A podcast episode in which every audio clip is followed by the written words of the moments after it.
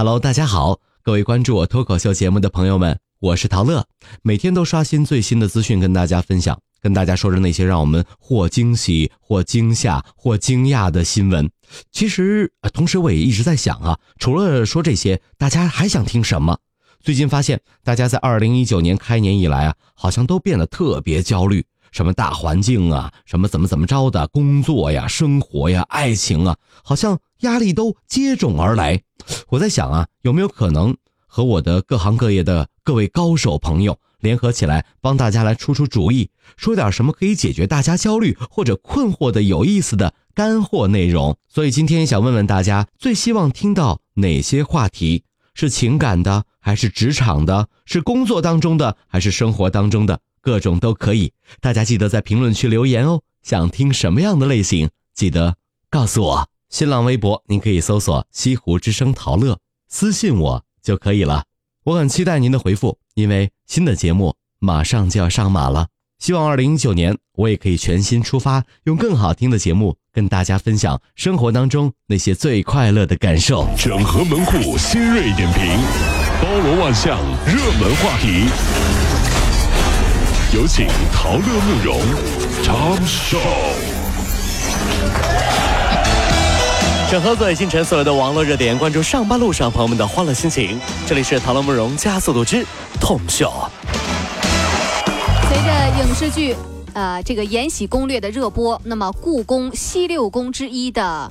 延禧宫也成了一个热门的地标，大家都想去看看魏璎珞，你知道是的，那么这个延禧宫啊，因为在历史上它是连年失火，皇家呢就决定思水以镇之，就在那个延禧宫当中啊，修建了一个灵沼轩，俗称叫水晶宫。怎么叫龙王爷啊？这是。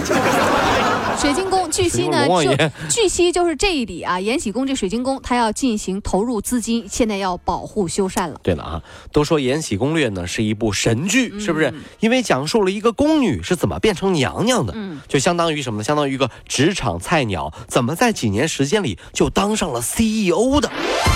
我觉得啊，在这儿我想多说两句啊，就说说这些这个宫斗剧，嗯，就是因为这种剧太多了，才造成了很多人的误解。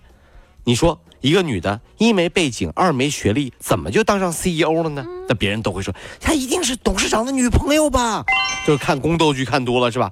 真的是什么是什么鬼逻辑啊？难道人家就不能是董事长的外甥女吗？拉倒，这不一回事吗？啊，不是啊，不是，都是亲戚吗？哦哦哦。这宫斗剧看多了，人脑子就出问题了。你知道这？进入到三月份啊，这两天有个大消息，就是特斯拉全系车型出现了大幅的调价，太惨了，真的。其中一部分车型啊。最高降幅达到了三十四万多，这哪是降价呀？这是跳楼啊！这是，就一百多万降到八十多万，相当于打七折。那么这一举动吸引了不少现在有杭州的小伙伴来看车、来买车，咨询都要排队。值得一提的是呢，降幅大引起了一些老车主的不满。那那搁谁谁高兴？有人的意思就是说，你看我一周之前刚提了车，结果你回头你就降了三十四万。你看看，也有网友就评论了说，这车买的比股票还要刺激。各位你怎么？看？忽然心疼啊，是吧？这个会不会有人在二月二十八号那天发的朋友圈？嗯，今天刚买的特斯拉，好开心呐！对，三月对我好一点。三月一号特斯拉咔降价三十多万，太刺激了！这的确是一种刺激啊！三月对我好一点，你太刺激了！来，销售，你看看我发的朋友圈，你看，看，你看，二月二十八号晚上发的，三月一号降价。确实是有一些人会心有不满，接受不了。各位，您是不是就是有这样遭遇的朋友？您可以呢发微信告诉我们，我们也可以就聊一聊。对，城市爆话机喊话，说 我们帮你啊。来，近日呢，这个湖北宜都抓了一名眉清目秀的惯偷，哎呦，现场呢搜出了一个账本，还记账呢，清清楚楚的记着其他的三十多起的案件，每笔账目都算的是明明白白。哎呦啊！目前这名男子已经被刑拘了。那么湖北公安呢也是说啊，说小伙子长得还挺帅。写的一手好字儿，就不能好好做人吗？这样的语气让我想起了曾经很多老师对很多学生的评价。你看，就我学的像不像？我学那个老师啊，看看人长得蛮聪明的啊，怎么学习就一塌糊涂呢？有没有很多老师都这么说？就拉过来一个长得还挺好看的男学生，你就看看长得蛮聪明的，就很奇怪了。这老师聪明你是怎么看出来的？所以啊，长得好看的人如果犯错啊，就更更让人不能原谅，对不对啊？所以还是长得丑好。哎，不对，这 什么理论？这个这个逻辑什么理论？这是啊。近日在陕西汉中，有十一岁的男孩玩游戏上瘾了，为了买那个宝石来升级他的装备，偷偷就用母亲的微信绑定了消费卡消费。嗓能耐了。为了不被妈妈发现啊，竟然将每次的刷卡短信还给那个提示啊给悄悄删了。哎呦！当妈妈发现的时候，他已经是七十七次刷走了妈妈信用卡两万多块。时代在进步，怎么说时代在进步呢？咱们举个例子，比如啊，曾经爸妈回家会教育孩子说：“是不是你翻爸爸钱包了啊？怎么回事啊？”现在爸爸会忽然很生气的教育孩子说：“是不是你翻爸爸手机了？是不是你熊孩子，你翻爸爸手机干什么玩意儿？是不是又拿爸爸手机给给班里女同学转账了？是不是？”呃，美国科罗拉多大学这个研究人员在一项研究当中发现，说工作日熬夜、周末补觉这种行为，在某些健康检测结果上，比那个连续熬夜的情况更差。哎呀妈呀！出现了胰岛素敏感性降低的情况，并不是一种有效的健康策略。我觉得吧，这样的新闻啊，一定是老板想出来的。老板把这样的新闻发到群里，一百个人的大群，发了一个八块八的红包。还是均分的。之后说，为了你们的身体，拿到红包的周末来加个班啊！老板，补觉是补不回来的。这这太恐怖了！这。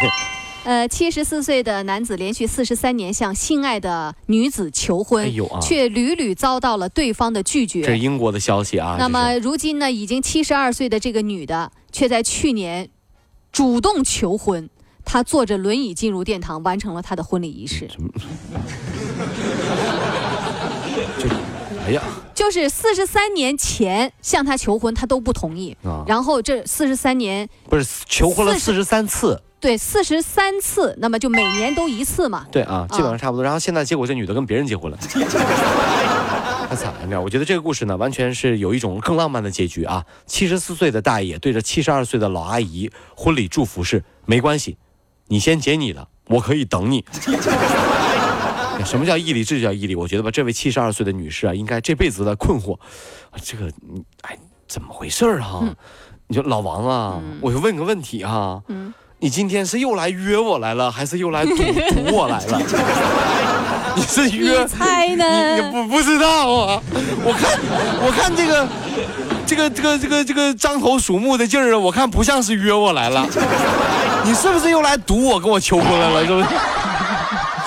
哎呀，同时啊，各位男性同胞也要感谢自己的老婆啊，如果不爱你，他怎么会一次就答应你？人家完全可以多求让你多求几次嘛，对不对？求到他满意为止。这这这风险很大啊，这风险很大是吧？